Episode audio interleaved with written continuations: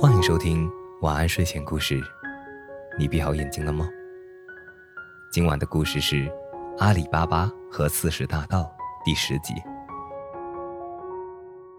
裁缝接过金币，不好再拒绝，只好照实向他说：“其实我并不知道那家人的住址，因为当时我是有一个女仆用手帕蒙住双眼带过去的。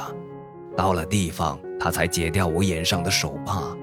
我按要求将一具砍成几块的尸首缝合起来，为她做好了寿衣后，再由那个女仆蒙上我的双眼，将我送回来。因此，我无法告诉你那的确切地址。哦，太遗憾了。不过不要紧，你虽然不能指出那所住宅的具体位置，但我们可以像上次那样，照你所说的那样，我们也来演习一遍。这样你一定可以回忆点什么出来。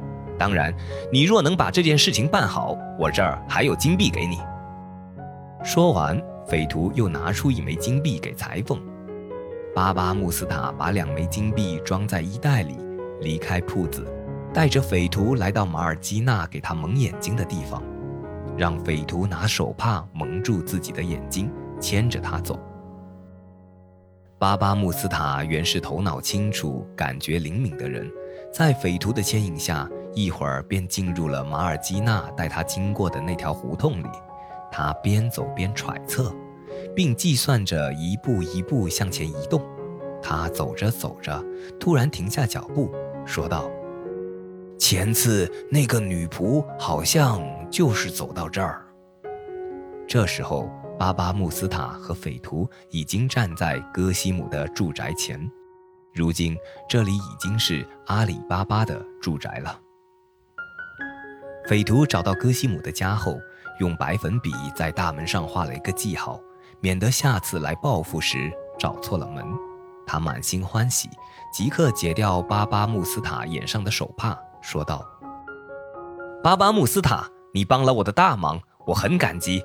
愿伟大的安拉保佑你。现在，请你告诉我，是谁住在这所房子里？”说实在的，我一点也不知道，这一带我不熟悉。匪徒知道无法再从裁缝口中打听出更多的消息，于是再三感谢裁缝，叫他回去。他自己也急急忙忙地赶回山洞报告消息。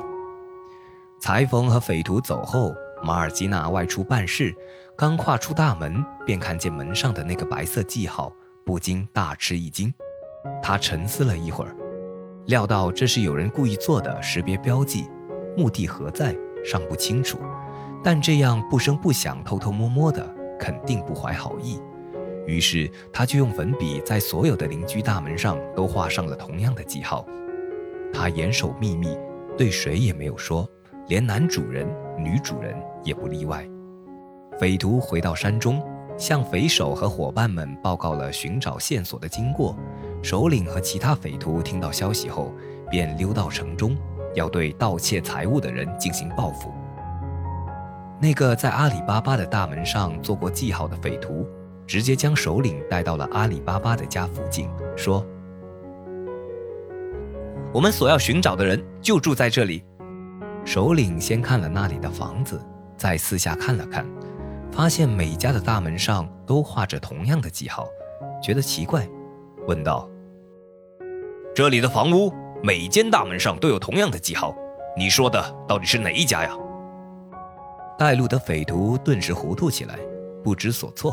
他发誓说：“我只是在一间房子的大门上做过记号，不知这些门上的记号是从哪来的。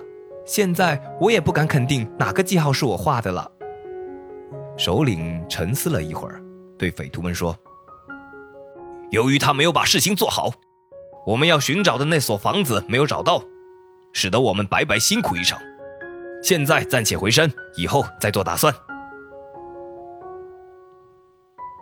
好了，今晚的故事就讲到这里。欲知后事如何，且听下回分解。我是大吉，一个普通话说的还不错的广东人。晚安，好梦。